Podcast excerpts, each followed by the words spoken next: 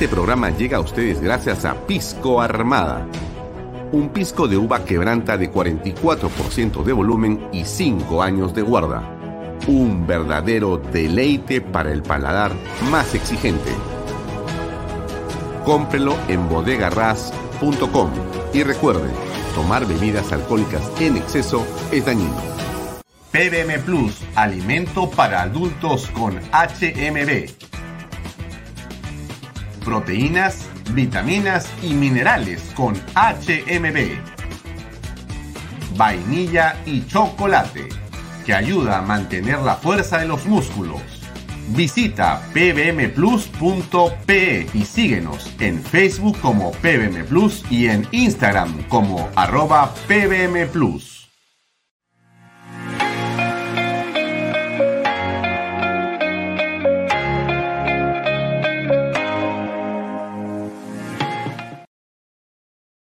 Bienvenido a la familia Sarcleti. Contamos con más de 20 años construyendo momentos especiales en más de 21 establecimientos ubicados en Lima y provincias.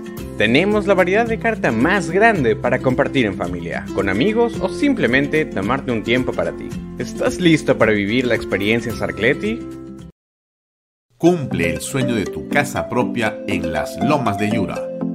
Paga desde 935 soles mensuales, con todos los servicios agua potable, luz eléctrica, pistas y veredas. Comunícate por WhatsApp con una de nuestras asesoras o visita nuestra página web gprperú.com. Tu familia e inversión cómodas y seguras en las lomas de Yura. Indupark, lotes industriales desde 300 metros cuadrados. Págalos en 6 meses sin intereses. Indupark Crece con los expertos en desarrollo. ¿Qué tal amigos? ¿Cómo están? Buenas noches. Gracias por estar con nosotros. Bienvenidos a una nueva edición de Vaya Talks por Canal B, el canal del Bicentenario. Gracias por estar conectados y por estar conectándose. Buenas noches, Jorge Sánchez. Gracias, César Nureña, que siempre estás con nosotros. También a Lucy Morales. Iván Chávez, ¿cómo estás? Ingrid Jansen Medlin, ¿cómo te va? Mucho gusto, gracias por acompañarnos. Em, Iván Chávez, el Congreso esperando esto para reaccionar. Ahora vamos a comentar qué es lo que ha ocurrido en los últimos minutos. Como usted sabe, en el Perú, el que pestañea pierde. Uno no puede, en realidad, ni siquiera este, distraerse por un minuto porque las cosas aquí se mueven a una velocidad realmente espectacular. Ahora vamos a comentar qué está pasando en el país en las últimas horas. Solamente yo para saludar a todos los que cordialmente nos acompañan y que nos saludan a través de las redes sociales. Víctor Delgado, gracias. Víctor Torne, buenas noches. Eh, también a Charo Cáceres, ¿cómo estás? A Samu Chávez, Muchas gracias por acompañarnos. Saludos, maestro. Nada de maestros. Gracias a ti, Alfonso. Ingrid, ¿cómo estás? Bien, a ver, ¿qué es lo que ha pasado? Eh, digamos que lo que ha ocurrido era algo que se veía venir. Déjenme un poco mejor este background. Y eh, tiene que ver con el hecho que ayer Vamos a sacar el documento, después se lo enseño. Ayer, o mejor dicho, el fin de semana, como ustedes saben, ocurrió este, digamos, suceso, este hecho que a todos nos ha preocupado por la actitud del señor Aníbal Torres. Aníbal Torres decidió lanzar una eh, cantidad de improperios y atacar de una manera miserable y absolutamente prepotente y en una actitud que muchos creemos también machista, a la señora periodista Sol Carreño de Cuarto Poder. Ella es conductora, ella no hace los reportajes, ella no hace la producción, ella no dirige, sino ella conduce el programa. Y el señor Aníbal Torres, en una actitud de absoluta intolerancia y, digamos, en una actitud antidemocrática, eh, creo que insultó a la señora Sol Carreño. Esto ha traído como consecuencia, por supuesto, la solidaridad con, eh, digamos, la conductora, con la mujer, con la madre familia, por la forma en que fue atacada por Aníbal Torres. A él pasamos un extracto de las palabras que este señor eh, refirió sobre la conductora y todo el día de hoy se ha estado hablando en torno a una moción de censura contra Aníbal Torres por lo expresado, ¿no es cierto? Yo creo que me, nos parece clarísimo lo ocurrido. Me parece que seguramente usted, donde está, también estará de acuerdo en que lo que ha hecho y dicho Aníbal Torres es una barbaridad, es una eh, torpeza absoluta. Pero eh, nos parece eh, a estas alturas de más hablar del señor Aníbal Torres, porque el problema está en que el señor Aníbal Torres rodeado, sitiado, temeroso, o el gobierno en general temeroso y muy asustados por lo que puede ocurrir. Déjenme mover un poquito mi... Ya. A veces me mueven las luces y disculpen ustedes. Ya. Entonces, muy preocupado por lo que está ocurriendo, el gobierno ha decidido eh, hacer una cuestión de confianza al estilo lagarto. Al estilo lagarto. O sea que estamos en la mitad de un lío de esos gruesos, desde mi punto de vista. ¿Qué cosa va a ocurrir? No sabemos en este momento. Pero les voy a leer el documento que ha traído como consecuencia eh, lo que ha ocurrido, ¿no? O sea, a ver, Aníbal Torres se lanza contra Sol Carreño, eh, la oposición general en Congreso y en todas partes eh, salta por Sol pero porque es una mujer y porque es un abuso absolutamente de una autoridad que además lo hace públicamente. Eh, premunido de todo el poder que tiene Aníbal Torres, en una situación de desventaja impresionante, él decide atacar a esta señora de una manera que hemos dicho ayer nos parece indignante. Y él y el gobierno sienten que han ido demasiado lejos, lejos de disculparse. Él dice que malinterpretan sus palabras, etcétera, etcétera, etcétera. Y hoy día ha planteado una cuestión de confianza. Un asunto realmente increíble, impresionante. Impresionante. Aquí está la carta que él ha enviado al Congreso hoy 8 de noviembre. Hoy 8 de noviembre. ¿Qué cosa dice esta carta? Se la voy a leer para que usted sepa qué está pasando en el Perú. Esto es realmente impresionante, pero va, a ver. Oficio número tal, señor José Daniel William Zapata de mi especial consideración.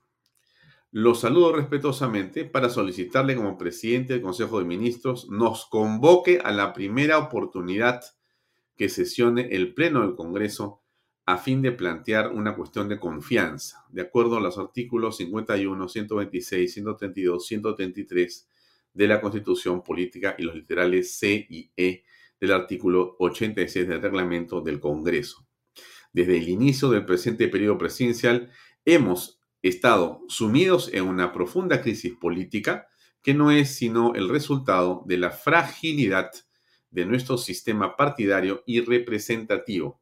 Esta coyuntura ha convertido en complicado llegar a los consensos necesarios para poder encauzar el rumbo del país en su máximo potencial. Más aún cuando determinadas reformas legislativas ejecutadas por el Parlamento han trastocado la forma de gobierno constitucionalmente reconocida. En ese sentido, el pasado 8 de abril del 2022 presentamos el proyecto de ley número 11704-2021, proyecto de ley que deroga la ley 31355, ley que desarrolla el ejercicio de la cuestión de confianza regulada en el último párrafo del artículo 132 y 133 de la Constitución República del Perú. Esto acá es muy importante entenderlo, porque usted, usted, usted tiene que recordar que la eh, eh, Comisión de Constitución, la doctora, em, la doctora Patricia Juárez, si no me equivoco, estuvo a cargo de llevar adelante esto que se denominó el blindaje de la Constitución y de eh, la Carta Magna para evitar que ocurriera lo que hizo el señor Salvador del Solar de manera inconstitucional. y de lo cual se eh, valió el señor presidente, ahora eh, defenestrado constitucionalmente, Martín Vizcarra, dando esta interpretación fáctica. ¿Usted recuerda lo que ocurrió en esa oportunidad? Bueno, para evitar eso, el Congreso dio esa ley número 31355, ley que desarrolla el ejercicio de cuestión de confianza regulada por el último párrafo del artículo tal y tal. Y entonces el gobierno en abril presentó un proyecto de ley para derogar esto. Dice entonces Aníbal Torres, han transcurrido siete meses desde su presentación ante el Congreso de la República y a la fecha no cuenta con dictamen de la Comisión competente. El artículo 105 de la Constitución establece el carácter prioritario que tienen las iniciativas legislativas del Ejecutivo. A pesar de ello, y de haber sido reiterada su prioridad mediante oficio número tal de fecha 2 de noviembre del 2022, sigue sin ser atendido. Por lo tanto, exigimos que sea exonerado del trámite en comisiones, siendo práctica parlamentaria cuando la situación lo merita, como es el presente caso. Esta iniciativa del Ejecutivo es neurálgica a fin de generar condiciones objetivas que nos permitan entrar a debatir temas de fondo con la finalidad de definir reformas sistémicas a la Constitución como la que contiene el proyecto de ley número tal proyecto de ley de reforma constitucional que fortalece la gobernabilidad y la confianza entre el Poder Ejecutivo y el Congreso de la República, el cual hasta la fecha tampoco ha sido priorizado por el Parlamento. El proyecto de ley se encuentra directamente relacionado con el eje número 6 de la política general del gobierno para el periodo 21-26, aprobado mediante el decreto supremo en lo que respecta al fortalecimiento del régimen democrático, toda vez que desde el Ejecutivo sostenemos que la propia existencia de la ley 3155, la que aprobó el Congreso, restringe de tal manera la facultad del Ejecutivo de usar la herramienta de la cuestión de confianza que debilita el sistema democrático en cuanto a las atribuciones de un poder ejecutivo que se encuentra presidido por alguien democráticamente elegido como es Pedro Castillo Terrones. El objetivo de esta cuestión de confianza es que el Congreso de la República agende en la siguiente sesión del Pleno el debate y eventual aprobación del proyecto de ley número 17, atendiendo a las consideraciones expuestas. Por tanto, y de conformidad con las facultades otorgadas por la Constitución, acudiremos al Pleno del Congreso a plantear la cuestión de confianza y exponerla de manera exhaustiva y pormenorizada, la cual, por la importancia del tema a tratar, reiteramos, sea agendada en la próxima sesión del Pleno. Hago propicia la oportunidad para expresarle mi especial consideración y estima personal. Bien, eh, esto es, estamos ya conectados con el doctor Carlos Hackinson, que es uno de los constitucionalistas más importantes que tiene nuestro país. Lo veo aquí, pero no sé si está su cámara prendida. Carlos, ¿cómo estás? Hola, hola, hola. De repente es cuestión de unos segundos más. Pero antes, hoy ya tenemos como invitado a Rafael Belaón de Llosa, pero déjenme hablarles de esto un segundo, por favor, porque esto es muy importante. Esto acaba de ocurrir. Usted yo sé que está en diferentes partes de Lima, en provincias, nos ven desde varias partes del Perú. ¿Qué significa esto que está haciendo Pedro Castillo? Eh, lo que significa... Eh, mm, déjenme un segundo a ver cuál es el tema con el otro Hackanson. Sí, va a poder conectarse, eso es lo importante. Ok, entonces déjenme seguir comentándoles. Esto que ha hecho el gobierno sin duda está llevando las cosas a un límite. El gobierno sabe de manera absolutamente clara que si cae Aníbal Torres, cae el presidente Pedro Castillo, porque la única persona con, digamos, la, eh, digamos, que se ha jugado ya prácticamente y ya no le entran balas a estas alturas, o sea, el señor ha perdido toda vergüenza, ya no tiene el menor digamos, empacho en decir lo que sea. Ya insulta a la prensa a diario, insulta a las mujeres, insulta a quien sea y ahora quiere, evidentemente, cerrar el Congreso. O sea, lo que quiere hacer el señor Aníbal Torres es ir al Congreso al estilo Salvador del Solar, ese pésimo ejemplo dado por una persona en el país, patear la puerta, seguramente con la anuencia de la señora Susel Paredes y eh, la señora Tesoro, no me acuerdo el apellido, pero bueno, de Tesoro y de Susel, o de algún otro parlamentario, y entonces ingresar y hacer un escándalo y un show ahí para que eso sea razón para que el presidente de la República diga que, bueno, interpreta fácticamente que no le quieren dar la razón en lo que sea, que es eso, que es derogar una ley que el Congreso ha dado, y por lo tanto, ¿no es cierto?, decide cerrar el Congreso. Eso es lo que viene a continuación. Esto es un ataque directo al Congreso de la República. Lo que están buscando es cerrar el Congreso de la República, quedarse con la comisión permanente y básicamente, seguramente convocar elecciones en un año o en dos. O de repente quedarse por cinco años. O sea, estamos frente a este atentado. Gracias, este, mi memoria no es buena y Tesoro se llama Sigrid, perdón. Entonces, Tesoro Bazán o Sigrid Tesoro Bazán era a la quien yo me refería. Seguramente con anuencia, estoy diciendo yo, supuestamente, no tengo la seguridad, pero es parte de mi, de mi narrativa, para usar ese término caviar tan agradable. Entonces, en esa eh, historia va a estar, estoy seguro, eh, Aníbal Torres en las próximas horas y días. El Congreso, mejor dicho, el gobierno eh, está sitiado por todas partes. Hasta Estados Unidos le ha dicho al gobierno, oye, ustedes ya se pasaron o sea, están haciendo eh, cosas absolutamente eh, indebidas. Ya cuando Estados Unidos te pone el ojo, solamente les voy a decir esto, ¿ah? no lo hace porque no le gusta el régimen, porque son comunistas, porque son amarillos, azules, rojos, porque son eh, caviares. eso es lo de menos. Cuando el gobierno de Estados Unidos opina sobre algo, es porque tiene información enormemente importante. Y algo sabe el gobierno de Estados Unidos que nosotros no sabemos todavía o que sospechamos. estoy absolutamente convencido que aquí se está jugando, ahora sí, completamente el partido eh, Pedro Castillo, que sabe, él y Aníbal Torres y varios ministros que van a ir a la cárcel directamente cuando salgan del gobierno.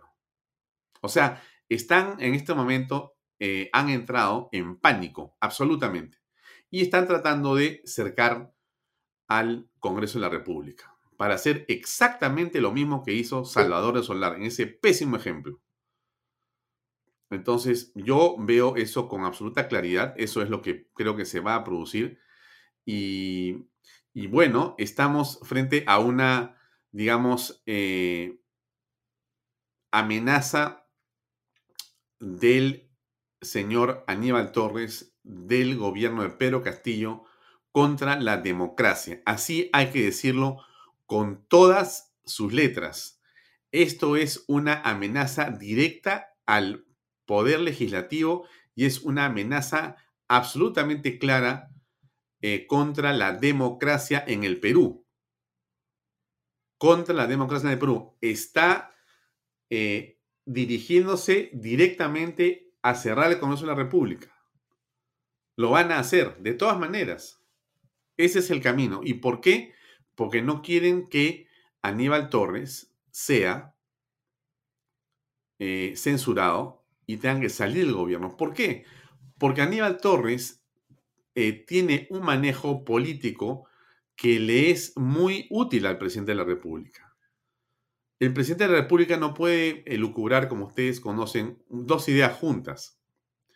Aníbal Torres tiene la ventaja de elucubrarlas, aunque sea para el mal, pero las elucubra, o sea, las junta.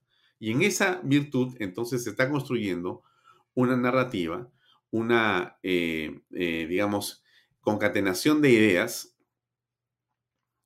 que les es útil en el propósito de quedarse en el poder. Lo que estamos apreciando nosotros aquí en este momento es la prueba plena de un zarpazo a la democracia. Ese documento que ustedes ven, ese oficio eh, D000433-2022 PCM del día de hoy es la prueba plena de una afrenta al sistema democrático. Eh, bueno, yo no sé qué van a hacer los congresistas. No sé si en el Congreso se dan cuenta de lo que significa esto. Me refiero no a la bancada de Perú Libre ni a los tesoros o los otros, digamos, este, miembros de las otras bancadas, porque en realidad eh, ellos, me imagino que les han ofrecido, porque esto debe ser así, a mí lo que le voy a decir, yo le aseguro que hay por lo menos 50 congresistas que están absolutamente de acuerdo en este momento con que se cierre el Congreso. ¿Y por qué están de acuerdo? Porque quieren pasar a engrosar las filas del Ejecutivo o de algún ministerio o de alguna dirección. Usted no sabe la cantidad de puestos públicos que hay. Pues hay cualquier cantidad de puestos públicos. O sea, hay puestos públicos para 50 congresistas, pero para que ganen mucho más que en el Congreso de la República, ni lo dude. Y de todas maneras, hay puestos públicos para todas las familias de los congresistas que pueden estar con el gobierno. O sea que para el congresista no es ningún problema que se cierre el Congreso. Para el congresista que es niño, niña y que están en ese grupo, van a estar felices.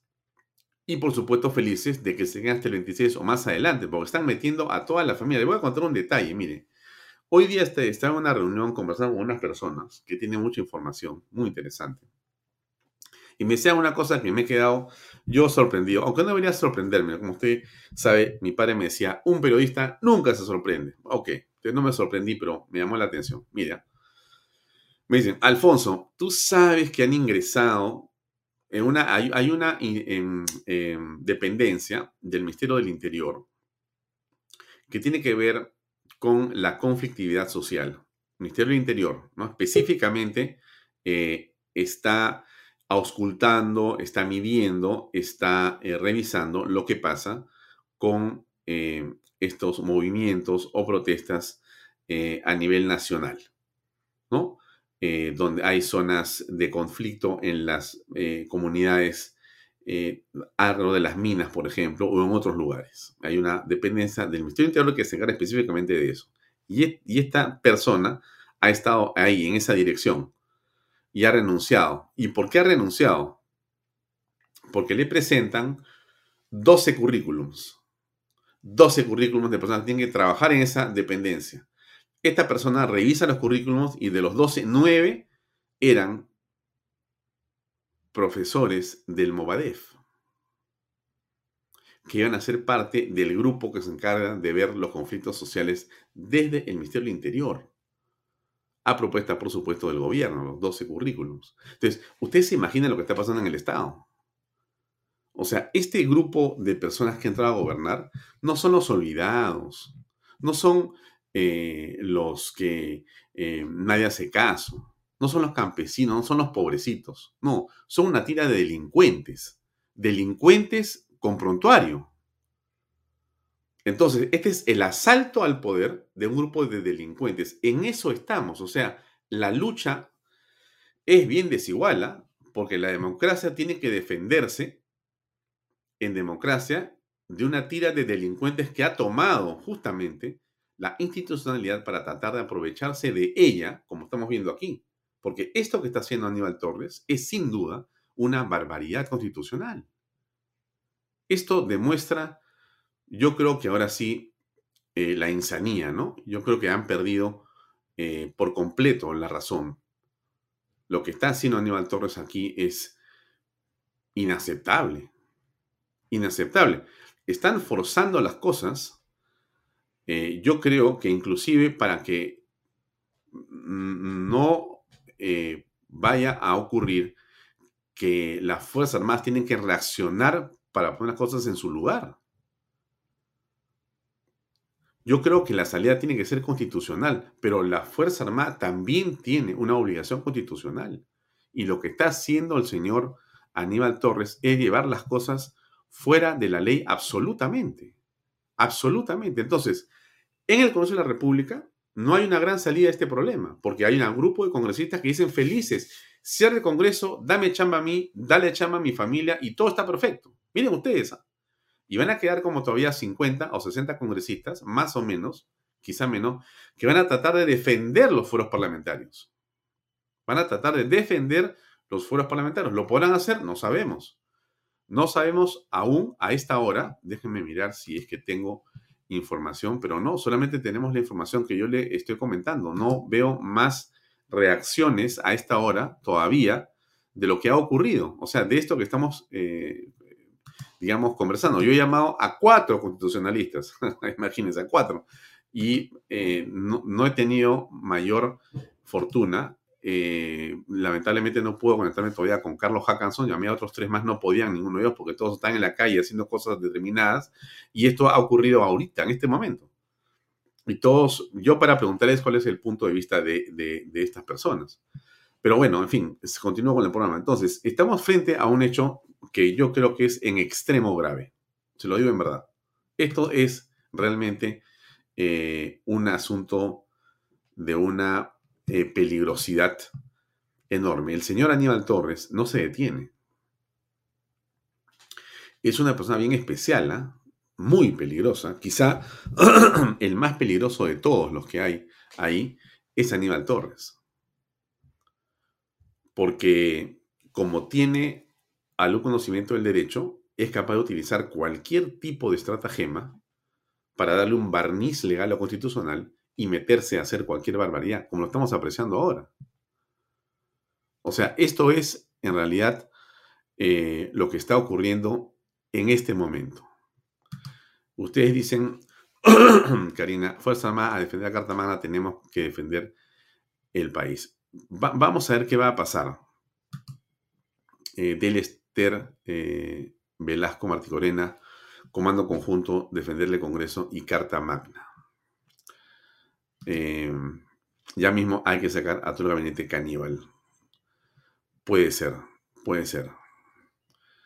Eh, déjenme continuar con el programa. Vamos a tener hoy día a Rafael Belaunde y Osa para conversar de esto y otras cosas. Pero yo reitero, lo que ha hecho hoy el señor Aníbal Torres es en extremo grave en extremo grave. Está provocando una crisis política y miren lo que está haciendo, porque esto, esto está amarrado con esas movilizaciones que quieren hacer ellos para el día 10 o 11 o 12. Vamos a tomar Lima, vamos a quemar el Congreso, ¿no? Esas amenazas que hacen, ¿no? Entonces, él quiere ir al Congreso, presentar la cuestión de confianza, tener a la gente en la calle, generar este caos para básicamente tumbarse al Congreso de la República. Él no quiere cuestión de confianza, él quiere cerrar la Congreso. Ellos quieren gobernar sin oposición. Miren, sin oposición política en el Congreso, sin Fiscalía de la Nación, sin prensa independiente, sin partidos políticos. O sea que el señor Aníbal Torres y el señor eh, Pedro Castillo consideran que ellos son los dueños del Perú. Los dueños del Perú. Y que en adelante pueden hacer lo que les dé la gana y no quieren que nadie se oponga a su pensamiento, a sus deseos. Y el que se opone buscarán la manera de enlodarlo, de insultarlo, como lo hacen con la señora Sol Carreño, o meterlo a la cárcel, o de repente ponerle una bomba una granada como al padre Omar en la amenaza que le han hecho. O sea, estamos entrando exactamente en esa dirección, en este momento. En este momento. No les estoy alarmando, no sé si suena, alarmista lo que le digo, pero estoy leyendo políticamente lo que está pasando, estoy interpretando políticamente lo que estoy viendo. Y lo que yo veo acá es directamente un curso de choque en los próximos días. Eh, yo creo que sí, Rosario Cazorla, estoy de acuerdo contigo, se ven acorralados, están acorralados. O sea, y, vuelvo a insistir en Estados Unidos. miren, déjame ponerles mi programa el día de hoy. Este es este el invitado de hoy, que es eh, Rafael Belaunde, que entra en unos minutos más. Pero había otras cosas que quería comentarles. Bueno, va a estar Pedro María con su programa hoy día a las 8. Eh, y este es eh, esta misoginia que él ha, digamos, este, dado eh, cuenta, que ha expresado. Este desprecio de una manera eh, impresionante por la señora periodista. Mira, es un absurdo. y con la ministra de la Mujer incapaz de poder hacer nada. O sea, qué, qué indignante tener una ministra de la Mujer que no puede pararse delante de un matón para decirle, oye, compórtate, ¿qué te pasa?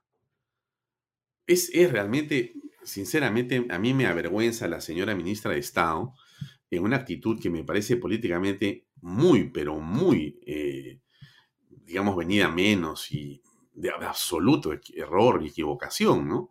Pero esto que ha hecho Aníbal Torres, por supuesto que ha, eh, despertado en todos una indignación que es muy justificable. ¿No? Jorge Montoya dice, si Pedro Castillo respeta a su madre, debería sacar a Aníbal Torres. Bueno, yo no sé si el señor Pedro Castillo respeta o no a su mamá. La verdad que no, no tengo idea. Pero es evidente que la afrenta que ha hecho el señor Aníbal Torres es una barbaridad. Una barbaridad el padre Omar Sánchez ha dicho, Aníbal Torres es el representante de los abusadores de la mujer en el Perú. Bueno, no es poca cosa. O sea, señores, señora, señor, usted que ve este programa, uno no puede quedarse impávido ante una cosa como esta. Se lo digo en verdad. Yo no soy feminista ni soy machista. Soy una persona común y corriente como solamente usted. Pero hay cosas que no se pueden permitir. Hay cosas que no se pueden permitir. En CAE están los empresarios a esta hora, saludándose entre ellos, tomándose el picosor de bienvenida y no se dan cuenta de la gravedad de lo que está pasando. Yo voy a tratar de encontrar a alguno de ellos para conversar, pero esto es en extremo grave. O sea, CADE debería en este momento juntar a todos los, los, empresarios y hacer un comunicado de rechazo absoluto a Aníbal Torres. Ya está intentona, golpista y antidemocrática. Eso es lo que hace un empresario responsable. Hoy día los he visto dando discursos llenos de pensamientos muy agradables. Señores, yo no sé, yo no sé, la verdad, no sé dónde están parados, ¿ah? lo digo con todo respeto. ¿ah? No sé dónde están parados los empresarios. Algunos me refiero, ¿no? Porque hay unos que están clarísimos en lo que está pasando. Pero hay mucha gente que en realidad está perdida en el espacio y que en lugar de estar defendiendo los fueros constitucionales e institucionales, está mirando cómo se acomoda con el gobierno. Esa es la verdad. Entonces, deberían estar haciendo algo concreto, una protesta contra el presidente del Consejo de Ministros por lo que está haciendo. Pero no. No. Ni una sola línea. Ni una sola línea. En la mitad de esto, como ustedes saben, renunció a la bancada eh, de Perú Libre el señor eh, Guido Bellido. ¿no? Este es un estratagema, en realidad. Yo no le veo eso ninguna utilidad. no me parece importante de modo alguno. Pero es parte de lo que hemos y estamos viendo. Y esto es algo muy, pero muy delicado. Esto es lo que yo le digo que se engarza directamente con lo que hemos venido y venimos conversando. Déjenme leerle un poco de esta nota que está en Canal B. Ruego que estoy la Nosotros producimos al día entre 10 y 15 notas en Canal B que le ruego este, leer porque son útiles para que usted esté informado. Nosotros tratamos de que usted esté informado. Eso es todo nuestro esfuerzo aquí en Canal B. Entonces, déjeme hablarles de esto que es parte de la preocupación de un gobierno que tiene información que no tienen los demás gobiernos, ni siquiera este gobierno. Estados Unidos afirmó que está vigilando de cerca la situación del Perú y defendió el derecho de los ciudadanos a protestar pacíficamente, indicó la portavoz de la Casa Blanca, Karine Jean-Pierre. Estamos siguiendo de cerca lo que está pasando en Perú, especialmente las protestas. Creemos que la libertad de expresión y el derecho a reunirse de manera pacífica son fundamentales para cualquier democracia y que cualquier individuo debe poder hacer oír sus voces de una forma pacífica. Y eso es algo que estamos siguiendo de cerca, dijo Jean-Pierre a la agencia F. Como se recuerda, miles de manifestantes estuvieron en las calles de Lima el 5, sábado 5, protestando contra el gobierno de Pedro Castillo. A pesar de que fue una marcha pacífica, la policía lanzó bombas lacrimógenas, usaron caballos y agredieron de manera abusiva a la gente que estaba ahí. Bueno, esto es lo que, digamos, dice quién, el gobierno americano, ¿Usted cree que el gobierno americano va a decir esto simplemente porque al gobierno americano le gustan las marchas? ¿No? Algo sabe Estados Unidos. Algo sabe Estados Unidos.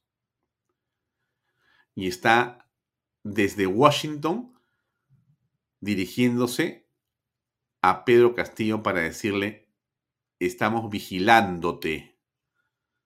Estamos vigilándote.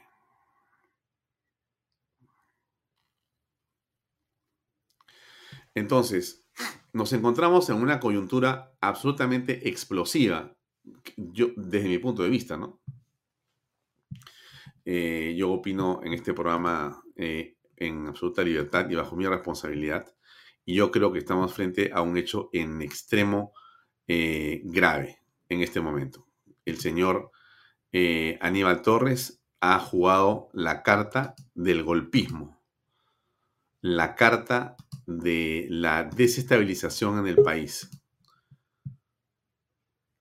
Y me parece que eso es realmente una irresponsabilidad absoluta, la del señor Premier, que frente a el temor a ser censurado y sabiendo el gobierno y sabiendo todos los ministros de Estado que están ahí, eh, de lo que, digamos, se eh, trata una censura a Aníbal Torres porque cae todo el gabinete y ahora ya no pueden regresar los ministros de Estado porque hay una ley que ha dado el Congreso para que no vuelvan los ministros de Estado a ser ministros otra vez cuando son censurados.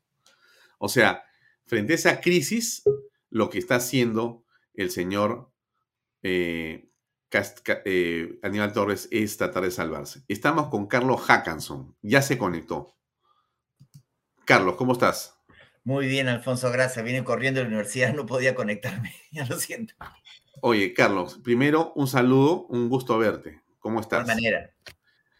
Gracias por acudir a mi llamado. Necesitaba que nos dieras luz en este momento, porque yo no soy constitucionalista, ni mucho menos, y quiero que me digas, por favor, qué significa lo que ha hecho Aníbal Torres de tu punto de vista. Por favor. Bueno, yo lo que veo primero, lo, el punto de vista político al comienzo, yo lo que veo es que a lo mejor el presidente de la República y su primer ministro están pues contra las cuerdas eh, y esto me parece ser el preludio de lo que ellos quisieran intentar, que es la disolución del Congreso de acuerdo con el artículo 134 de la Constitución. Y los pretextos se los han inventado, ¿no? El, que, el querer, por ejemplo, hacer cuestión de confianza, ¿no? Eh, a, digamos, cuestionando ¿no? la, cuestión de la delimitación de la cuestión de confianza que hizo el Congreso, lo que está, detrás de todo ello es que ¿por qué el presidente mejor no presentó una demanda de inconstitucionalidad? lo tiene fácil, la firma él, la refrenda su primer ministro y, lo ve el tribunal. Lo que pasa, claro, la composición ha cambiado del tribunal. Entonces, y por otro lado, quiere, y esta, esta cuestión de confianza que quiere presentar, lo hace concomitante a unas declaraciones eh, desafortunadas que hizo contra una periodista.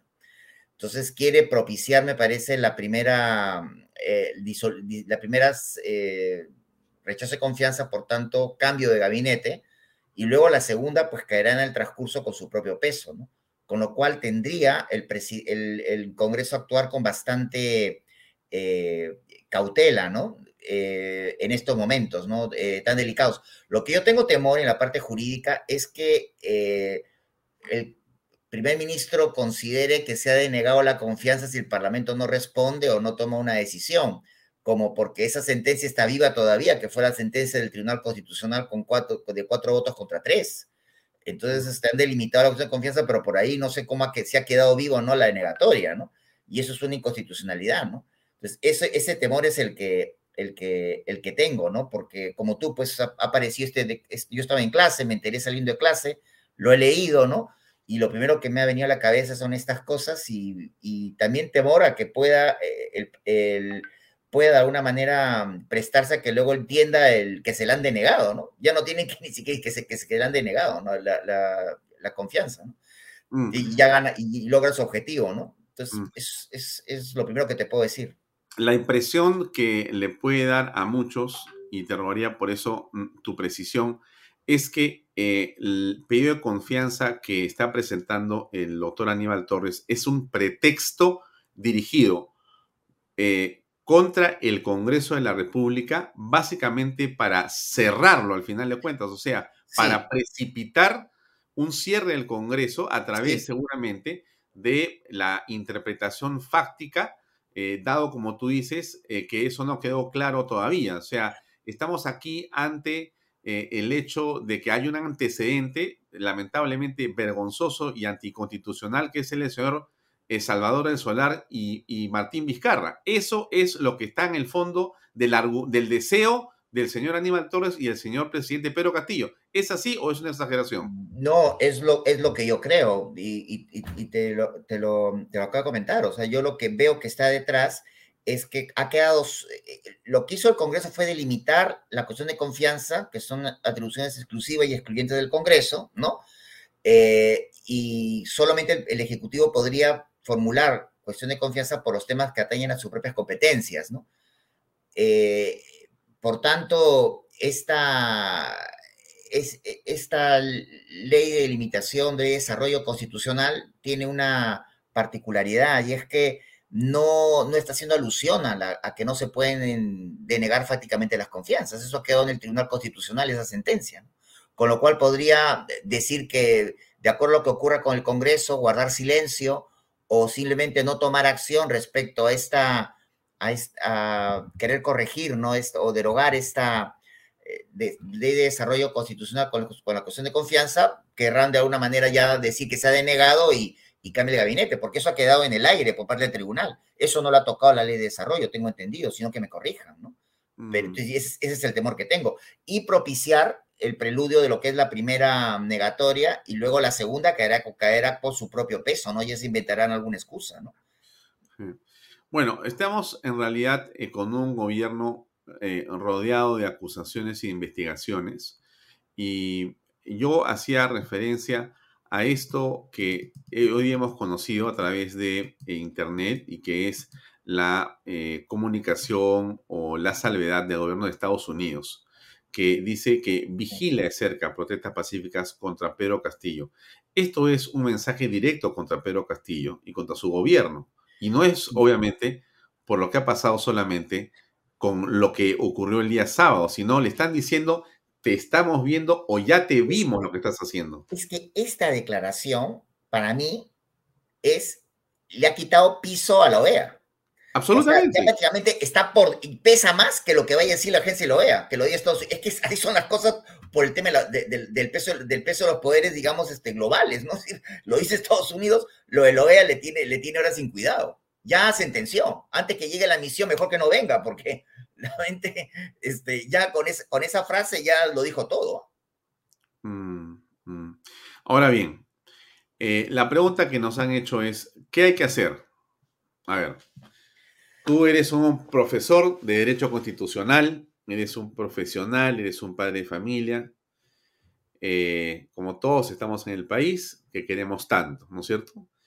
Muy bien, ¿Qué hacer, estimado Carlos, en esta circunstancia? Es una encrucijada porque si el Congreso dice, este, supongo que le acepta la cuestión de confianza, pues bueno, tendría que este, debatir, por ejemplo, nuevamente la, pretensión del presidente, que es derogar esta ley de desarrollo constitucional, y a lo mejor terminar diciendo pues que no, no lo considera este, oportuno, que está, está debidamente delimitada, y a lo mejor agregar más bien que no hay denegatoria de confianza fáctica, más bien, ¿no? Y la cosa quede ahí, porque el aceptar la cuestión de confianza no significa que el Congreso tiene que hacer lo que el presidente quiere en la norma. Es un tema de la representación nacional, un tema de votos. O sea, podría seguir la cuerda, eh, debatir el tema, eh, decidir que están en lo suyo, como que se aprueba una norma por insistencia, está aprobada, no hay nada que erogar. En todo caso, sí voy a agregar que no cabe la denegatoria fáctica de la confianza tampoco, ¿no?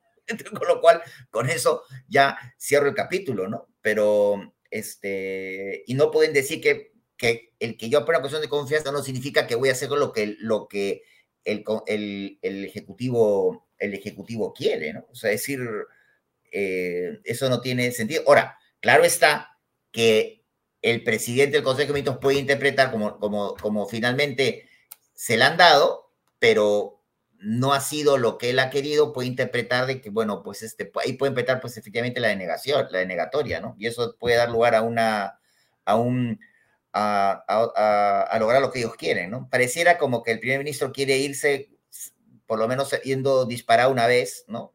Y, y luego lo que venga, ¿no? Y todo esto viene, creo, en relación a que me parece que por lo que se lee en los medios, ¿no? El número de niños está cayendo, el número de firmas está subiendo, viene, dice, aparece lo que dice Estados Unidos, el, el, presidente está contra las cuerdas, eh, y bueno, son situaciones ya desesperadas. Son situaciones desesperadas. De las primeras horas, más o menos, del gobierno, cuando estaba más unido a, a, lo que era la bancada, pues, de Perú Libre que lo llevó al poder. Y eso parece que ha quedado de esa manera, ¿no? Guido, Guido, Guido Bello renunció a la bancada Perú Libre ayer, se supo en la noche, hoy lo comentó él. Eh, Cerrón ha dicho que Castillo no sería presidente y Bellido nunca hubiera sido premier si no fuera por Perú Libre. Hay una bronca entre ellos, aparentemente. No estoy seguro tampoco, tengo la impresión por momentos que es una finta en realidad, porque no hay esa pelea eh, sobre... No, pues si, tiene, si, es asalariado el presidente del partido, del gobierno, no creo que haya pelea, ¿no? Mm, y, por otro lado, eh, seguimos conociendo casos como el de eh, la congresista que es ministra de Estado, Kelly Portalatino, que nombra al abogado de la mamá como secretario general del Ministerio de Salud. Es impresionante, esto realmente ya no tiene... Lo mismo. Eh, eh, claro, esto, esto, esto es, en cualquier lugar, esto automáticamente haría que el ministro renuncie. Pero aquí no pasa absolutamente nada. Estos tipos entran ahí se agarran al ministerio, no les interesa absolutamente nada. Tú les encuentras un millón de dólares en sus cuentas y van a decir que eso es de los ahorros de familia y no, o sea, aquí ninguna prueba es suficiente, ninguna investigación es suficiente. En realidad estamos en un gobierno donde ya las caretas se han perdido por completo, ya esto es realmente un asalto al Estado. Sí, hay un trabajo de piloto automático, ¿no? Mínimo, pero no están tomando ninguna decisión, no están gobernando. Eh, uno lo ve, por ejemplo, todo esto, ningún plan, incluso de su agenda radical, ¿no? Del más puro plan de gobierno de, durante la campaña electoral de Perú Libre, lo han aplicado. El Congreso, en un lado, lo ha impedido. La desaprobación ciudadana también, la marcha multitudinaria del fin de semana, eh, la declaración de lo que ha dicho Estados Unidos, eh, las carpetas fiscales, la desaprobación, donde el presidente y abucheo, eh, claro, todo esto pues indica que quiere tomar, quieren resolver el tema a través de la disolución del Parlamento y, pero bueno, ahora, el tema está en que ese tiene que convocar elecciones eh, y, no puede obstruir las, no puede obstruir las, este, las, el proceso electoral, porque si no el Parlamento de puro derecho ocuparía su lugar, eso lo dispone la propia Constitución. Mm. Todo ello eh, trae consigo, pues, eh, que parece que es una medida desesperada, ¿no? Entonces, el Congreso tiene que hilar fino y porque es una jugada de ajedrez, ¿no? Entonces, saber qué piezas va a mover, ¿no? El tema está en que lo peor de todo ha sido la no, reelección inmediata de congresistas, ¿no? O sea, es un, esto viene pues de atrás, esto, esto, ha sido, esto ha sido nefasto, ¿no? Porque había una clase política, ¿no? Pequeña, que se renova poco a poco, pero que tenía una expertise, ¿no? Y que... y eso, eso es lo que hizo Vizcarra. Eso básicamente el Vizcarrato. Así es. Mm. Eso es lo que hizo y esas son las consecuencias que estamos viviendo, ¿no? Entonces... El presidente eh, perdió la tutela de derechos presentada por su abogado para anular la sentencia de la, fiscal, de la, denuncia, perdón, de la Nación. O sea, eh, o sea, en todas partes pierde. Claro. Pero ahora cerrar el Congreso. No es un gobierno que está bastante neutralizado en cierta medida, al margen de poder colocar y dar dádivas y colocar a su gente, más allá de eso, o hacer cambios en el, querer cambios en el ejército y querer en, la policía y ver maneras, está bastante arrinconado, ¿no? En un país en que tiene una institucionalidad muy baja, está bastante arrinconado y encima tiene las, la, denuncia constitucional presentada por la fiscal de la Nación, todo lo que está ocurriendo, y realmente, pues, eh, es más, uno no ve que no se ve ningún plan, ninguna propuesta, nada eh, sobre gobierno, simplemente es defenderlo, los ministros no hablan de su cartera, hablan de cómo defender al presidente, eh, lo que ya estaba andado sigue andado, menos que se obstruya, ¿no? Y en fin, o sea, veo que eso eh, de alguna manera es un manotazo de ahogado, ¿no? Que, mm. por supuesto que es como el típico juego que uno es el dueño del tablero y va perdiendo y se pica y patea el tablero, ¿no? Eso es un mm. poco lo que, lo que, lo que está pasando ahora, ¿no? En un partido, ¿no? Es lo que está ocurriendo. Y es lamentable, ¿no? Pero creo que ha sido definitorio. Los Estados Unidos ha sido, y la marcha también ha sido, me parece, este, eh, ha gravitado, ¿no? para tener este escenario, ¿no? Mm.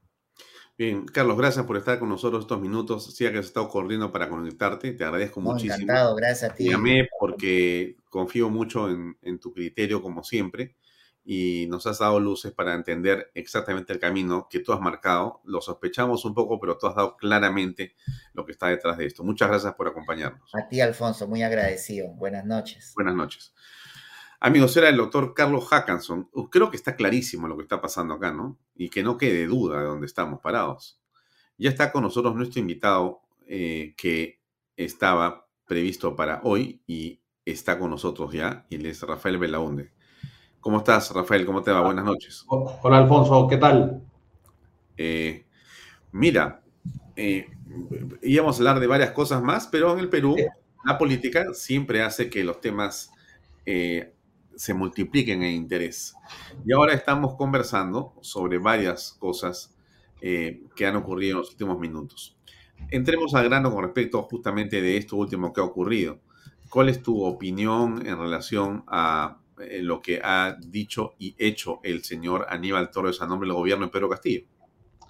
Bueno, es una maniobra torpe más, ¿no? Eh, ellos han hecho un escándalo, han invocado la Carta Democrática de la OEA, está viniendo una misión de la OEA y no tienen mejor idea que polarizar, crispar más los ánimos con algo que es a todas eh, luces eh, que no procede legalmente. Ya el Parlamento y el Tribunal Constitucional después han... Eh, ratificado la ley promulgada por el Parlamento, en el sentido que no se pueden plantear cuestiones de confianza sobre atribuciones que son exclusivas y excluyentes del Parlamento. Mm. Entonces, este es un tema que eh, es simplemente generar problemas gratuitamente. el, Congreso no debería ni siquiera de tramitar esto, porque es, es claramente ilegal. Esto se acaba, lo acaba de tratar el Parlamento y lo acaba de resolver en ese mismo sentido el Tribunal Constitucional. Es una provocación torpe. Yo creo que el Premier, por otro lado, se siente confiado que los parlamentarios, como han venido defendiendo su quincena antes que el Perú, no han querido actuar contra él. Pero yo creo que eh, eh, hasta el comportamiento más abierto o indigno tiene un límite, ¿no?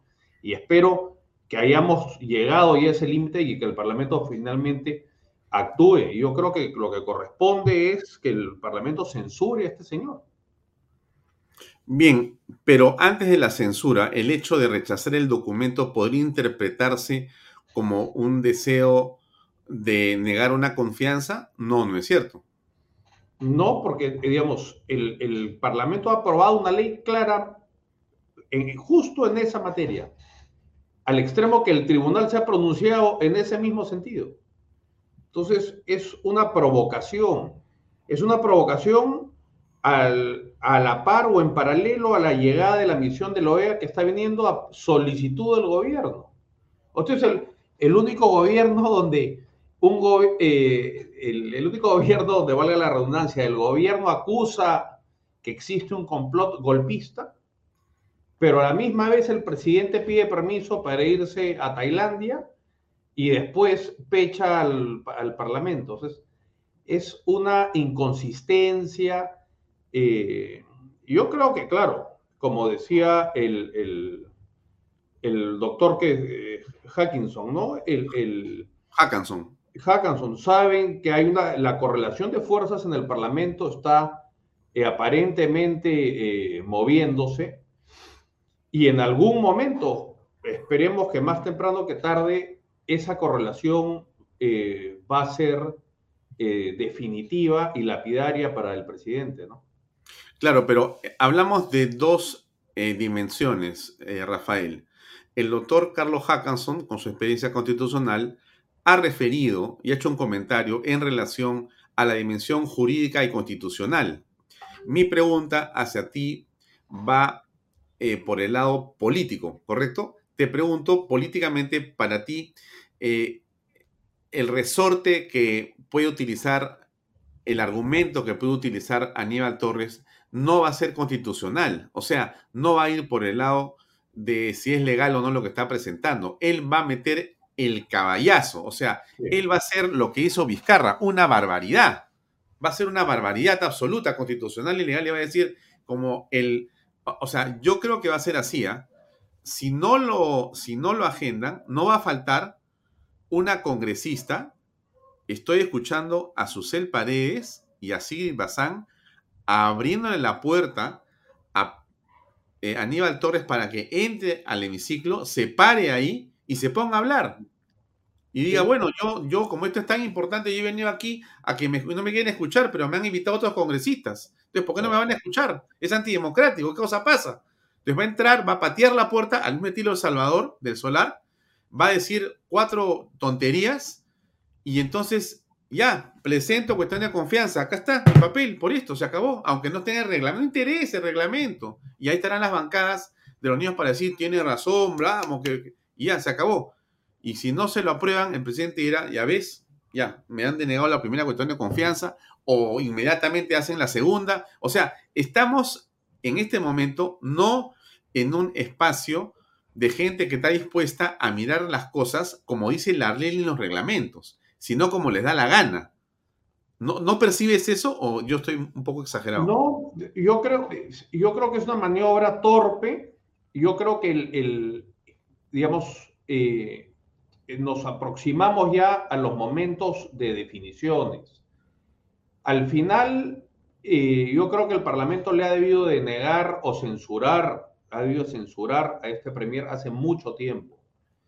El Parlamento ha sido excesivamente condescendiente, ha eh, aceptado eh, insultos, eh, el, premier ha ido a Susar a decir que si no les gusta su estilo, pues que lo pueden censurar cuando ellos quieran. Y el Parlamento ha estado pues en una situación totalmente genuflexa frente al premier.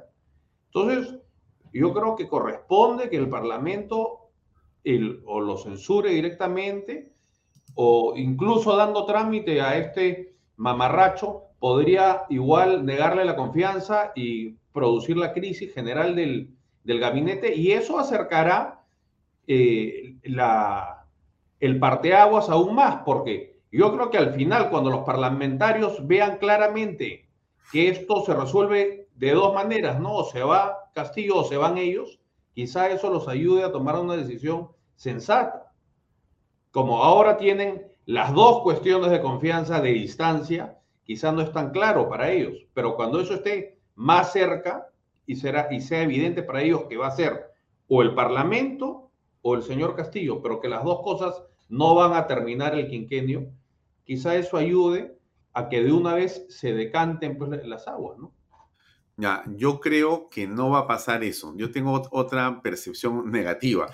A ver, si, si tú, ¿qué piensas en relación a lo que te voy a decir? Mira, eh, yo creo que esto es el principio de un final. No sé para quién, pero acá nos estamos acercando a un desenlace, como lo has dicho tú.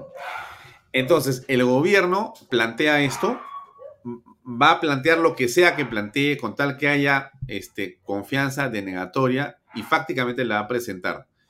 Eh, después de eso, los congresistas van a decir que están de acuerdo, en su mayoría, porque ya tienen arreglos para toda su familia en el Ejecutivo, como ya sabemos, porque lo que conocemos ahora es que hay un montón de congresistas que tienen no una, ni dos, ni tres. Creo que tienen entre 15 y 20 personas cada uno metido ya en la parte del Estado. O sea, están viviendo y van a vivir ahí cinco años, cinco años. Entonces, le dicen al congresista, ¿para qué te preocupas? Yo te consigo chamba para ti, para toda tu panaca, y estás tranquilo hasta que acabemos. Entonces nos quedamos. Y por último, nos quedamos después también. ¿Para qué nos vamos a ir? Ya esto es nuestro. ¿Cómo vamos a dejar el poder? Ni locos. Entonces, estamos frente a, digamos, una mascarada de legalidad, es mi impresión, ¿ah? una mascarada. Esto es una especie como de finta para ya, ahora sí, meterle un porrazo al Congreso. Es mi impresión, ¿ah? O, exagero? No, yo, yo, creo que sí, pero yo creo que el, los congresistas teniendo un colchón de dos, digamos, el hecho que se requiera doble o dos, de, dos negaciones de confianza o que se censuren a dos eh, gabinetes, eh, da una distancia con la que los parlamentarios se sienten cómodos, se sienten seguros. Yo creo que si se reduce a una, el final es, más claro que es o, es o, es o el Parlamento o es el presidente. Yo creo que acercarnos a esa definición es a lo que hay que ir, porque esto no puede eh, eh, prolongarse, esta agonía, este desgobierno, no puede continuar esta parálisis en la inversión, en la economía, esta ausencia absoluta de gobernar, eh, no puede continuar indefinidamente. Entonces, si los congresistas no han querido asumir su responsabilidad histórica para poner eh, y tomar las riendas de esta situación, quizá aprovechar un acto torpe como el que ha eh, propuesto el Premier sirva para definir pues la situación. Pero el Perú no puede estar más tiempo en manos de esta organización, ¿no? Ahora se tiene que precipitar una, una definición. Ya, dime una cosa, ¿tú eh, consideras que este comentario de la portavoz del gobierno norteamericano en relación a que están vigilando lo que pasa en las protestas en el Perú, eh, en fin, ¿qué significado le encuentras a esto? Bueno, eh, en primer lugar, en el plano de la OEA, como ha caído lamentablemente pues una marea roja en el continente, hay una correlación de fuerzas distintas, distinta en la OEA, ¿no? Y la conducta de Almagro obedece a esa nueva correlación, que es, digamos, la Asamblea ahora está dominada por gobiernos de, de izquierda. Yo creo que Estados Unidos se está pronunciando a través de estos, de estos comentarios, ¿no? Ya la OEA no es un canal mediante el cual la opinión de los Estados Unidos pueda prevalecer, entonces tiene que actuar ya sea a través de su representación acá o a través de la, de la portavoz.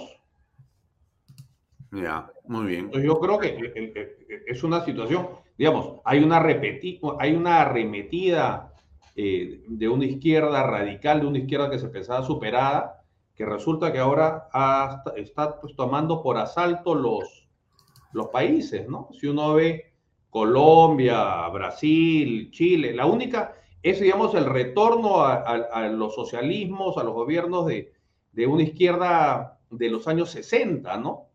La única, digamos, diferencia es que ahora han llegado con los votos y no con las balas, pero es esa izquierda así radical, ¿no? La que está tomando todo el continente, ¿no? Entonces, claro, Almagro es un diplomático que lo que le interesa es pues, mantenerse en el cargo y se acomoda a estos nuevos tiempos. Entonces Estados Unidos tiene que ver un nuevo canal, en este caso un canal independiente para hacer sentir y hacer llegar su opinión, ¿no?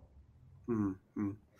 Em, y las protestas del 5 de noviembre, eh, masivas, multitudinarias, eh, tienen un peso en lo que está ocurriendo, en lo que puede ocurrir? Mira, yo creo que eh, no determinante ahora, ¿no? eh, no cabe duda que esta última movilización ha sido contundente, ha sido numerosa. Se está despertando pues esa mayoría silenciosa que existe en el Perú y que repudia este gobierno, pero históricamente la izquierda ha sido mucho más organizada, mucho más proselitista, ¿no? y siendo por lo general siempre han sido minoritarios, pero siempre han sabido hacer sentir eh, su voz en las calles, ¿no? Entonces, demora pues movilizar a esa enorme masa, esa gran mayoría silenciosa que existe en el Perú. Es muy difícil conducirla porque esa céfala tiene múltiples liderazgos o no sigue ningún liderazgo. Entonces, eh, yo creo que por primera vez se ha visto ya algo más, eh, primero numeroso, dejando de lado la protesta de Huancayo que de hace unos meses, que sí fue muy contundente contra el gobierno, ¿no? Eso yo creo que ha sido la más significativa. Pero esta no cabe duda que ha sido más grande, que ha tenido eh, una convocatoria mucho más plural. Ahora, yo creo que tendrían que ser manifestaciones muy numerosas y continuas para, digamos, yo no creo que Castillo a partir de manifestaciones vaya a dejar el poder. Yo así se muera uno, dos, cien, doscientos, miles de personas. Ellos han llegado a asaltar el, el erario nacional, están atrincherados como una banda criminal en un asalto fallido en un banco. Entonces ellos no van a salir de ahí. Se va a requerir un, o un gran revuelo popular o la determinación del Parlamento, ellos no van a soltar fácilmente eh, este botín que han capturado, ¿no? Ah, eh, José Luis Gil, eh, héroe nacional, miembro del Grupo Especial de Inteligencia, uno de los promotores de la marcha del 5 de noviembre, ha tuiteado esto hace unos minutos. en relación a lo que estamos conversando, dice, la nueva constitución dictatorial está en marcha la estrategia de Sendero Luminoso y el MRTA en el poder para estrangular al Congreso y cerrarlo está en desarrollo. Audizar las contradicciones de Mao Zedong. No pasarán. Vacancia ya. A ver, ¿qué piensas de lo que dice el eh, coronel en institución de retiro José Luis Gil? Bueno, el, yo siempre he sostenido desde que salió el video del presidente disfrazado de cogotero en Zarratea, yo creo que ahí era evidente que existía una incapacidad moral para el ejercicio de la presidencia de la República.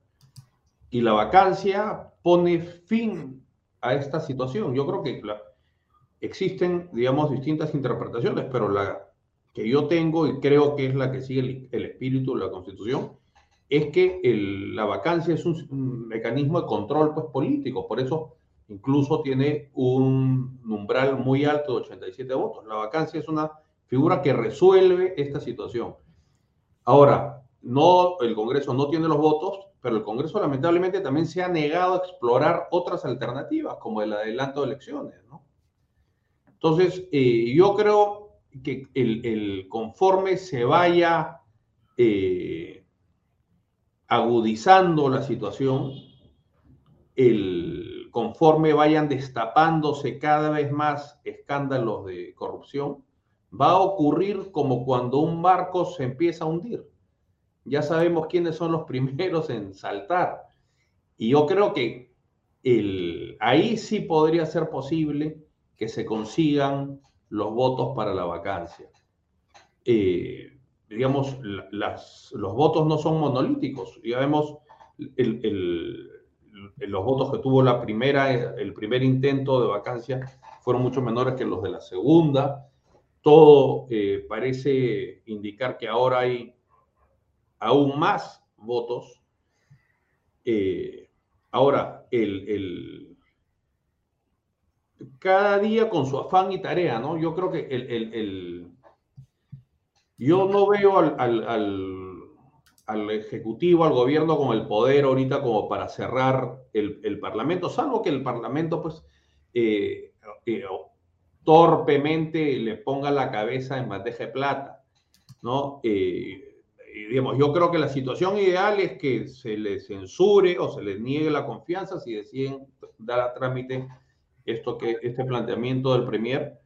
Y ni bien se le censure, el Congreso tiene que vacar al presidente, porque si no ocurre eso, será el presidente quien cierra el Parlamento. Entonces, el, curso de los acontecimientos tiene que forzar a una definición. No van a ser los congresistas por iniciativa propia o por pensando en el futuro del Perú o los altos intereses del Estado los que lo van a hacer. El devenir de las tensiones políticas tiene que forzar una situación. Y en esa cuando se tenga que dirimir entre la continuidad del Parlamento o la continuidad del presidente, bueno, jugarán a, favor de la democracia también los intereses del grupo de los parlamentarios, que preferirán quedarse ellos a que se quede el presidente. Yo creo que hacia eso tiene que llegar la situación. El congresista Alejandro Muñante dijo algo hace unos momentos. Está referido también a lo que había señalado el doctor eh, Hackanson.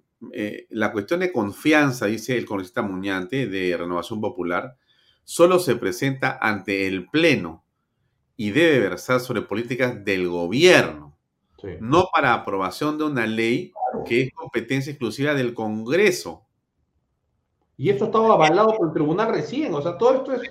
déjame terminar de leerlo solamente para tener el contexto y, escuchar tu opinión, este, Rafael. El Premier está yendo en contra de lo resuelto por el Tribunal Constitucional que declaró infundada demanda de inconstitucionalidad de la ley 31355, que fue, o sea, ellos ya lo pidieron y el tribunal dijo no.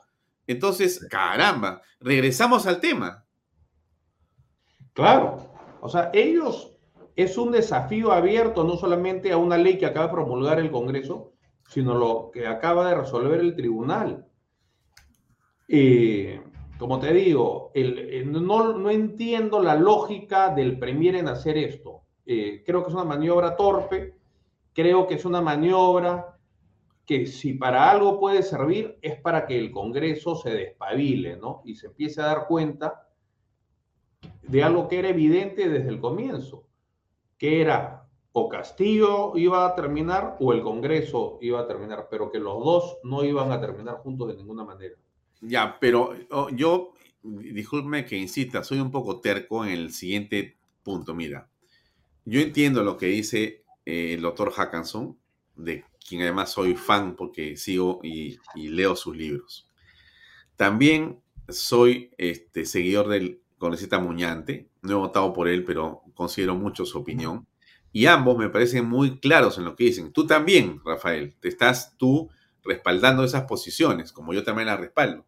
Pero el punto no está, no sé si te quiero, a ver, ¿cómo, te pregunto esto? No es, no es importante un poco, o sea, ¿qué va a pasar? Porque yo lo que veo aquí es que han planteado esto para seguir adelante, no para que vengan a pararse porque el tribunal, porque constitucionalista, porque la ley. Oye, esas son pelotudeces democráticas, como dice Argumentarán la denegación fáctica. Si no claro, claro. Claro, eso es lo que va a ocurrir seguramente. Exactamente, estamos yendo a la, a la, a, la confrontación, no estamos yendo al debate. No, me parece bien que ocurra, me parece bien que ocurra, porque aún en ese caso la, está, se obliga a los parlamentarios a tomar una posición.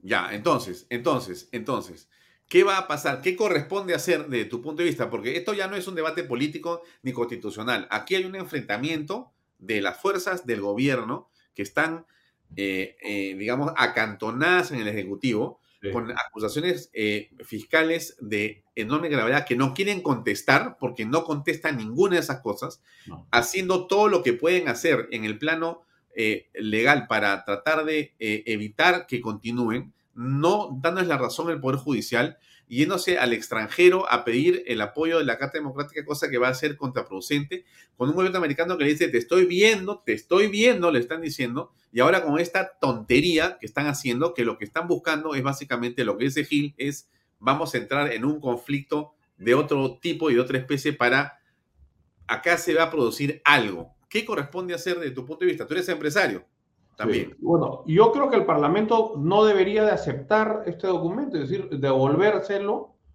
porque no aplica. Y bueno, y tendrá que actuar el, Ejecutivo después eh, en función de lo que ellos hayan diseñado, pero digamos, está llegando la misión de la OEA. Así es. Explicar esto es muy, esto no es ni siquiera pues algo abstracto, difícil de, hacer entender o explicar a extranjeros el Congreso ha dado una ley diciendo claramente que no se puede hacer cuestión de confianza sobre temas eh, de reforma constitucional. Ese asunto lo ha dirimido al Tribunal Constitucional dándole la razón al Parlamento y ahora el Premier insiste con el tema. Entonces, eh, yo creo que la llegada de la misión va a servir para hacer evidente que el ánimo del, del Ejecutivo es buscar una confrontación porque lo que quieren es generar el caos, porque eh, se están viendo pues, progresivamente más arrinconados, porque la correlación de fuerzas en el Congreso cada día les es menos favorable y porque están abrumados de denuncias de corrupción, porque nunca pues han tenido la voluntad de gobernar. Este simplemente ha sido un asalto al erario nacional. Entonces, el, a mí dentro de todo no me parece pues mal. Yo creo que esto puede servir si se actúa con cierta sensatez política y poniendo por encima el interés del Perú, puede servir para que el Parlamento y, los políticos de oposición puedan demostrar su caso ante la misión que está llegando, por ejemplo. Mm. Mira, eh, acá tengo una declaración que quiero compartir con todos un segundo, porque es una declaración de hace unos minutos de otra de las inefables ministras de Estado del señor eh, Pedro Castillo, la eh, señora Betsy Chávez, que ha dicho lo siguiente, déjame eh, compartirlo con todos, por favor. Voy a ver si el audio se escucha, porque a veces hay problemas, pero estamos acá para tratar de resolver todos los problemas. A, ver, ahí va. A ver si escuchamos, ¿ah? Ahí va. Para escuchar estas declaraciones, sí, la ministra Betsy Chávez. Si usted. Como procedente o procedente de una cuestión de confianza o no sobre temas para nosotros estructurales. Lo que le estamos pidiendo al Parlamento es que pasado mañana, el día jueves 10, nos dé la oportunidad de poder explicar nosotros la norma, el proyecto de ley eh, que tenemos presentado desde 8 de abril de este año y que hasta la fecha no tiene dictamen.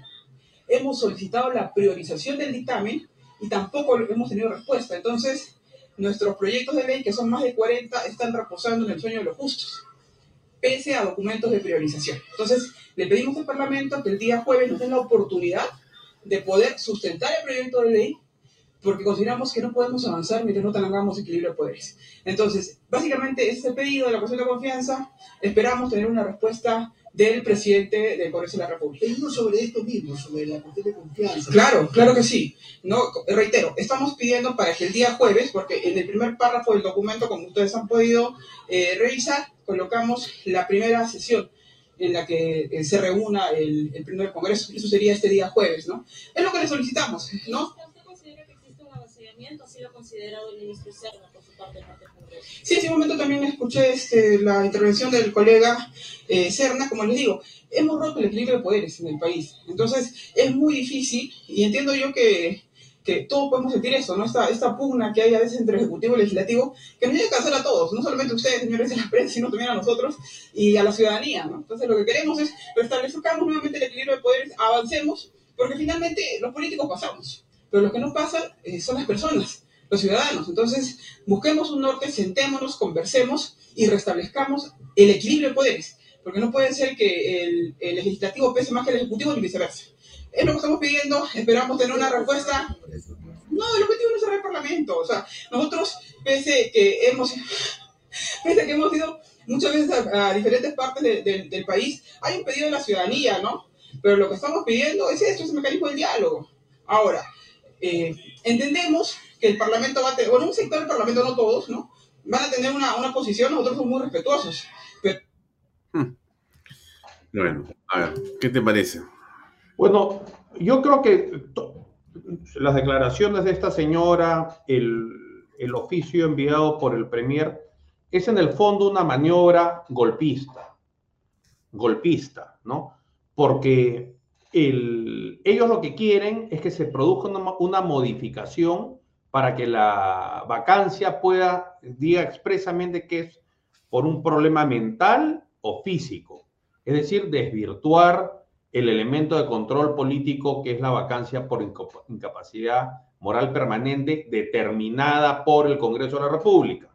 Eso lo, esa parte es, bien, es muy importante porque le da el, el sentido al control político, ¿no? La vacancia por incapacidad moral permanente declarada por el Congreso. Eso es lo que ellos quieren eliminar, eliminar y poner con toda claridad, digamos, que sea por un problema mental o por un problema físico. Pero este tema ya lo resolvió el Parlamento y ya lo consagró en ese mismo sentido el Tribunal Constitucional. Entonces, insistir en algo que es reñido con la ley, auspiciado por el Premier, con el aval evidente del presidente de la República, es un acto reñido con la legalidad. Yo creo que el Parlamento no tendría por qué prestarse a eso. ¿no? Mm. Eh, ellos están pues en una situación desesperada. El, el año entrante va a ser un año económicamente hablando muy duro porque ya vemos la inversión pues se ha paralizado, eh, eh, la inflación sigue avanzando, no hay proyectos importantes en el ámbito minero, los precios no van a ser tan buenos como los, de este año. Entonces, ya se avisó un panorama pues, eh, sombrío, ¿no? Y están, por otro lado, acorralados y paralizados por las denuncias de corrupción, que no son un invento del Parlamento, ni de la prensa, ni de los opositores, ¿no? Son todas denuncias que en su gran mayoría provienen de los más íntimos colaboradores del presidente de la República. Entonces, esto es una maniobra torpe, artera, antidemocrática, golpista, tratando de eh, encontrar una manera de generar más zozobra en el país con el, su alterno propósito, pues, de aferrarse al poder, ¿no? Mm. El congresista Héctor Ventura acaba de tuitear a las 7 de la noche cuestión de confianza presentada por Aníbal Torres no procede. Así de simple. Bien, yo no tengo tanta optimismo como el congresista Ventura. Yo, yo veo por qué, porque, insisto que acá hay dos planos, ¿no es cierto? Es bueno saber que la ley está de tu parte, pero a mí me parece que la ley está de parte de eh, Pedro Laechea y que vino Salvador del Solar, le abrieron la puerta, pateó eh, esa puerta al Congreso, entró como en Gino Costa le cedió su tiempo, le prestó el curul, habló siete minutos y se consolidó el tema. Ya está, terminó el asunto. Entonces, aquí, como bien dices tú, eh, claro, es la primera, falta la segunda, pero la segunda viene en dos patadas. Lo que pasa es que, claro, si se produce la primera, el Congreso sabe o tendría que saber que si no actúa en el acto, no, ya está muerto. su cabeza la que ruede, ¿no? Claro, la segunda es cuestión de segundos, o sea, la primera terminó ya, mientras que no, no, ya de una vez la segunda y ya se acabó. lamentablemente, pues en el Perú también existe la política de los hechos consumados. Exactamente, exactamente. el, Congreso, tiene que digerir esto que ha ocurrido, ¿no? Entonces, si los parlamentarios fuesen personas primero eh, astutas y con, digamos, poniendo por eh, primero y siempre más alto los intereses del, Perú tendrían que estar organizándose para vacar a Castillo hoy o mañana. Porque si no se exponen a que ocurra lo que tú planteas, ¿no? Eh, eh, bajo la premisa de la fuerza eh, militar y de los hechos consumados, bueno, pueden decir que, y ahí si el Congreso no les admitiese a trámite esto que han presentado, decir que se les ha denegado fácticamente y podrán pues presentar de repente una nueva iniciativa de reforma constitucional abiertamente ilegal y si no se les vuelve a hacer caso, cerrarán el Parlamento. Entonces el Congreso, sabiendo que eso puede ocurrir, tendría pues que actuar. Yo creo, yo confío que habrán eh, parlamentarios que deben estar eh, reflexionando, porque esto es, digamos, la, la puerta que ha abierto el Premier el día de hoy con este oficio solamente conduce a dos escenarios posibles al final del camino, ¿no? O a que se vaya a Castillo o a que cierren el Parlamento. No hay un término medio ya a esta situación. ¿Tú consideras, Rafael, que los empresarios eh, deberían decir algo al respecto? Están reunidos en este momento en el CADE. yo creo que hay una, una responsabilidad importante en, el empresariado, en gremios como el, gremio minero, la Sociedad Nacional de Minería. Yo creo que ellos han debido ser mucho más explícitos, mucho más eh, expresos en sus eh, opiniones, mucho más claros, no tan diplomáticos. Creo, eh, digamos, el, es como que un venado crea que por hacerle la patería al león, el león no se lo va a comer, ¿no? Eh, Mm. yo creo que acá ha faltado un poco más de determinación, ser más claro, eh, denunciar el acoso, el hostigamiento, el ataque hacia la iniciativa privada, hacia la minería, pero no solo hacia la minería, hacia toda la actividad empresarial, hacia las inversiones, todo este hostigamiento sistemático, esta estigmatización hacia todo aquel que genere riqueza, pague impuestos y dé puestos de trabajo. Yo creo que el- a la clase empresarial del Perú en general le ha faltado ser un poco más agresiva, ¿no? Y reivindicar el valor y el aporte que le hacen a la sociedad. No existe, digamos, el- el lo- ningún gobierno, ni acá ningún- ni en ninguna parte del mundo, da empleo. Son las empresas, los emprendimientos privados los que dan empleo. El gobierno no da ni un empleo. El gobierno puede destruir empleo, pero son los empresarios a través de su riesgo, de sus emprendimientos, a través de nuevos negocios o de expansiones, incrementando, invirtiendo a su cuenta y riesgo su capital, los que dan empleo. Y falta reivindicar eso y defender la actividad económica privada sin ningún complejo. Es la única forma en la que dejaremos la pobreza y que daremos puestos de trabajo generaremos prosperidad y a la vez le vamos a dar así recursos al Estado para que pueda actuar en favor de la gente más necesitada, en resolver eh, los problemas de viabilidad, infraestructura.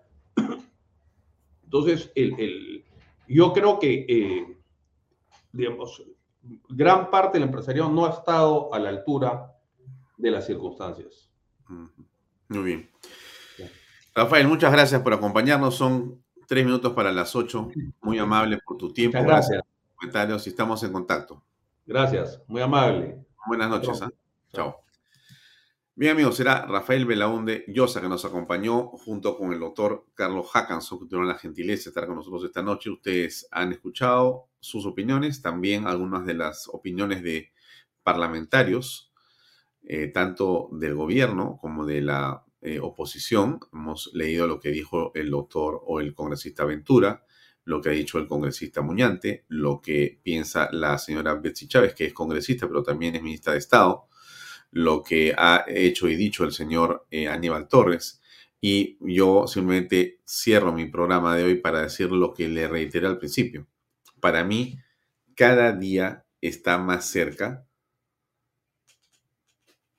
la salida de dos cosas. O se va el Congreso y se queda Castillo, o se va Castillo y se queda el Congreso. Pero no van a vivir los dos. Entonces, el que entienda primero cuál es, digamos, su opción y la tome. Y en este caso, de mi punto de vista, ya está claro que quien ha tomado la opción es el Ejecutivo. Creo que el Congreso ahora sí tiene las horas contadas. Es mi percepción seguramente equivocada o terrorífica. Lo dejo ahí. Gracias por acompañarnos y nos vemos el día de mañana a las seis y media en punto. Mañana estamos con dos abogados muy eh, especialistas también en el tema constitucional y legal para poder conversar en torno a estos temas. Gracias por acompañarnos. Mañana a seis y media. Permiso. Buenas noches. Este programa llega a ustedes gracias a Pisco Armada. Un pisco de uva quebranta de 44% de volumen y 5 años de guarda. Un verdadero deleite para el paladar más exigente. Cómprelo en bodegarras.com y recuerde, tomar bebidas alcohólicas en exceso es dañino. PBM Plus, alimento para adultos con HMB. Proteínas, vitaminas y minerales con HMB. Vainilla y chocolate, que ayuda a mantener la fuerza de los músculos. Visita pbmplus.pe y síguenos en Facebook como PBM Plus y en Instagram como arroba PBM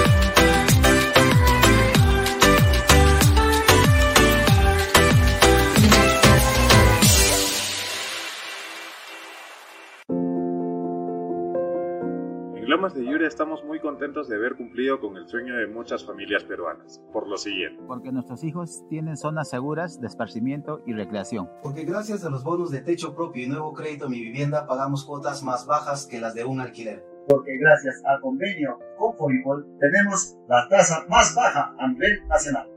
Porque nos brindan espacios cómodos y agradables. Porque contamos con los servicios básicos las 24 horas porque me permitió desarrollar mi negocio familiar. Así como estas y otras familias, los invitamos a que ustedes también formen parte de nuestro proyecto Las Lomas de Yura. Indupark, lotes industriales desde 300 metros cuadrados. Págalos en 6 meses sin intereses. Indupark, crece con los expertos en desarrollo.